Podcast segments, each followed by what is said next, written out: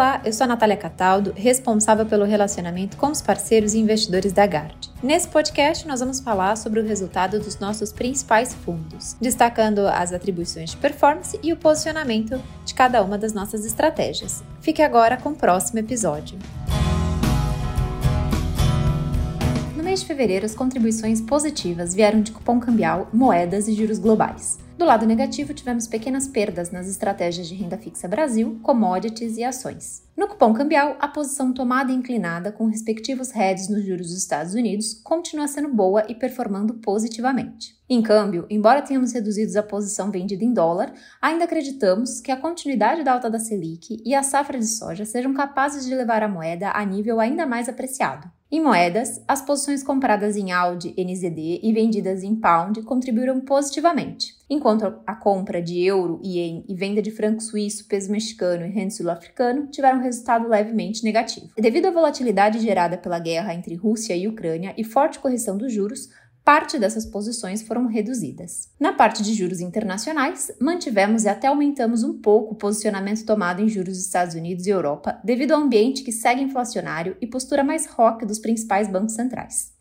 Fevereiro foi novamente marcado por realizações da Bolsa Global, acentuados pela guerra entre Rússia e Ucrânia. A bolsa local teve performance levemente positiva, puxada majoritariamente por commodities e pela rotação de empresas de crescimento para empresas maduras. Com isso, a bolsa local já acumula um desempenho bem superior ao das bolsas globais. Aqui o destaque vai para o S&P, que acumula uma queda de quase 15% no ano. O resultado da estratégia de bolsa foi levemente negativo. Do lado positivo, o destaque foram as posições vendidas na bolsa brasileira em teses de crescimento em que víamos níveis de valuation exagerado para um cenário de aperto monetário. No mercado local, continuamos bem posicionados em empresas de qualidade, com forte vantagem competitiva, que deveriam navegar bem em um cenário inflacionário e com a economia fragilizada. Continuamos vendidos em ações de baixa liquidez e em teses que demandam um crescimento muito forte e, ao nosso ver, pouco provável para justificar os atuais níveis de valuation, como algumas fintechs e empresas de tecnologia. No mercado internacional, estamos posicionados em Facebook, Netflix,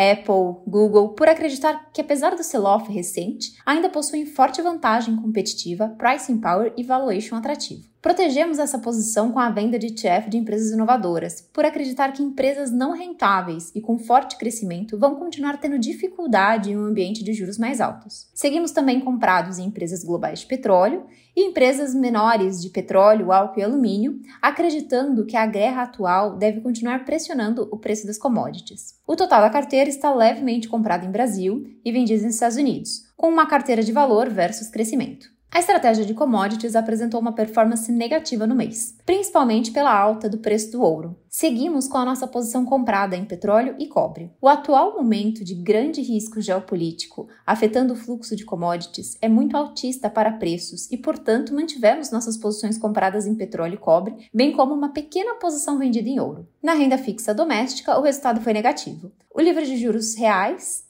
teve perda com posições relativas na parte curta e média da curva. Nos juros nominais, tivemos ganhos com alocações aplicadas. O Banco Central sinalizou que deverá seguir, ainda que num passo menor, o processo de ajuste monetário para além da próxima reunião do cupom. Dessa maneira, ajustamos nossa expectativa para a Selic final de 11,75 para 11,25, mantendo uma posição tática pequena aplicada na parte curta da curva. Na estratégia de juros real, mantivemos uma posição pequena aplicada na parte média da curva e uma posição relativa que visa explorar distorções entre a parte curta e média da curva. Sobre o resultado dos nossos fundos multimercados, o fundo Guard Portos, versão mais alavancada, apresentou um resultado de 1,48 em fevereiro. Nos últimos 12 meses, o retorno é de 9,77%.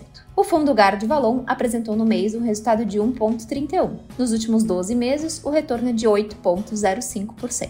Por fim, o nosso fundo mais antigo, Guard D'Artagnan, apresentou no mês um resultado de 1,13%.